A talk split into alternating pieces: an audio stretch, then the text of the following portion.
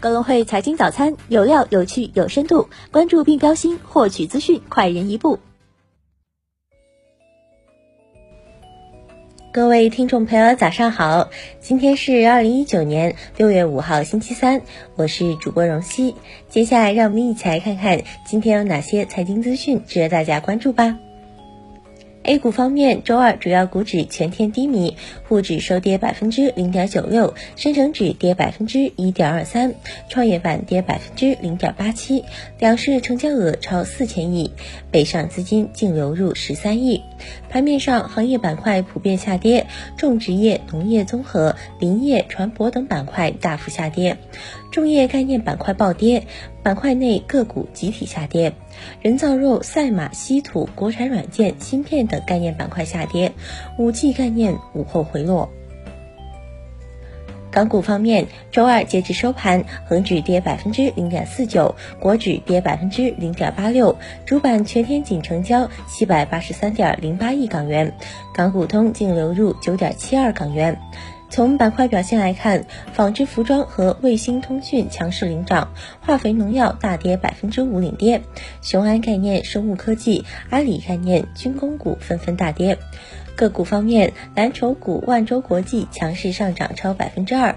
腾讯收盘跌近百分之二，石药集团大跌近百分之四，领跌恒指，新华保险大跌百分之四点四六，为最差国指成分股，港股通标的股同城翼龙逆势涨近百分之五。美股方面，美国三大股指集体收涨，道指上涨百分之二，标普五百指数上涨百分之二点一四，科技股与汽车股大幅反弹，纳指收涨百分之二点六五。特斯拉涨超百分之八，苹果涨超百分之三，ADM 涨百分之七点二二，英伟达涨百分之六点八九，英特尔涨超百分之三。美国参议院少数党领袖舒默称，相信美国总统特朗普会在墨西哥关税问题上让步。周二的外交部例行记者会上，有记者提问，中方多部门连发赴美提醒，希望传递怎样的信息？耿爽回应，美方到底做了什么事情，设置了哪些障碍，造成哪些影响，他们心里应该是清楚的。一段时间以来，美方以中国威胁、中国渗透为由，将正常的中美教育交流合作政治化。至于下午中国文化和旅游部发布的安全提醒，我想这是形式使然。没有这个必要性，中方也不会这么做。一段时间以来，美国的执法机构多次采取出境盘查、上门约谈等多种方式骚扰赴美的中国公民。外交部和中国驻美使领馆发布在美国注意安全的安全提醒，我想这完全是一个负责任的政府应该做的事情。我要强调，中方对中美之间正常的人员往来、正常人文交流是积极开放态度，但这种交流往来应该是建立在相互尊重的基础上。据经济日报相关报道称，第七次人口普查首次把查房屋信息纳入普查范围。事实上，早在二零一零年第六次人口普查的时候，统计部门就对相关住房信息数据进行了登记。从二零一零年查人查房至今，房地产税也没有推出，可见两者之间没有必然联系。普查数据是国家摸清家底的参考依据。某些专家所谓普查结果将为房地产税征缴提供必要的数据支撑，是无稽之谈。据央视，近期美国执法机构多次采取入境盘查、上门约谈等多种方式骚扰赴美的中国公民。外交部和中国驻美国使领馆提醒赴美中国公民和在美中资机构提高安全意识，注意加强防范。如遇紧急情况，请及时与中国驻美国使领馆联系，寻求协助。据新华社，中国中化集团有限公司原副总经理杜克平被开除党籍和公职。国家税务总局发布关于城镇土地使用税等六税一费优惠事项资料留存备查的公告，纳税人享受六税一费优惠实行，自行判别申报享受有关资料留存备查办理方式，申报时无需再向税务机关提供有关资料。亚马逊的日本销售网站显示，目前该网站已经恢复了华为产品的销售。此前，亚马逊日本也将华为相关产品都列入了缺货或暂停预定的状态。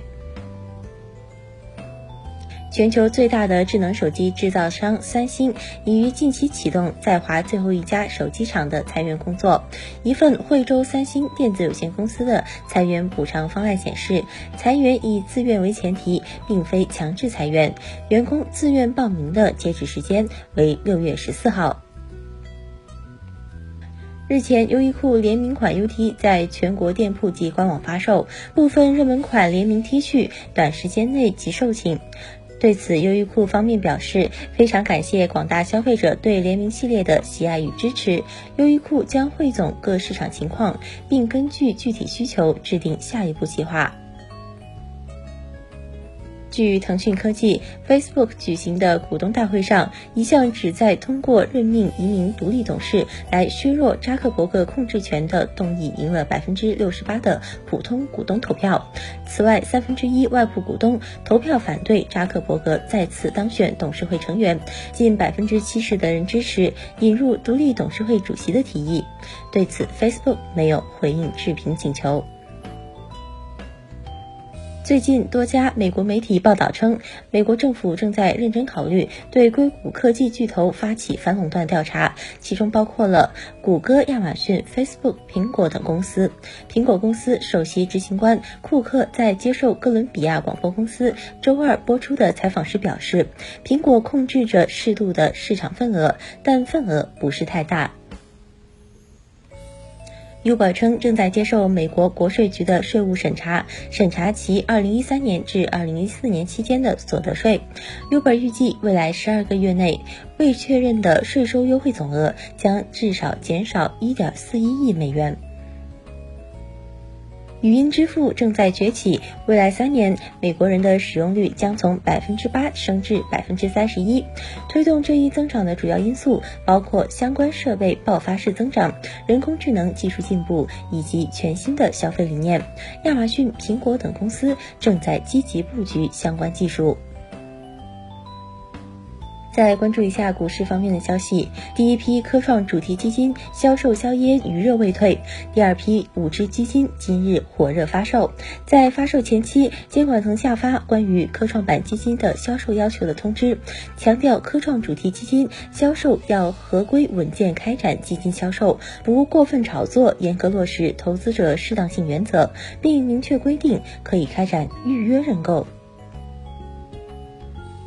云集二零一九年第一季度总营收为三十三点八五六亿元，同比增长百分之五十三点二。温氏股份拟约六点四亿元收购青海勤业百分之八十股权。中国恒大五月合约销售额约五百三十五亿元，同比增长百分之二十八。兴业证券三点九八亿元股权质押涉诉案已获裁决。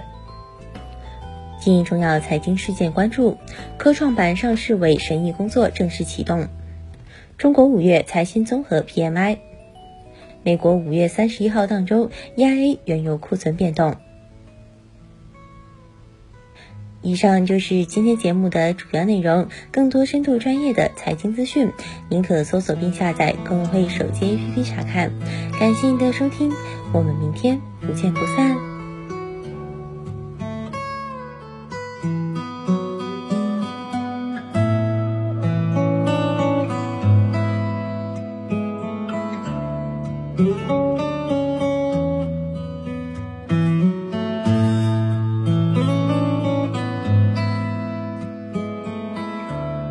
you.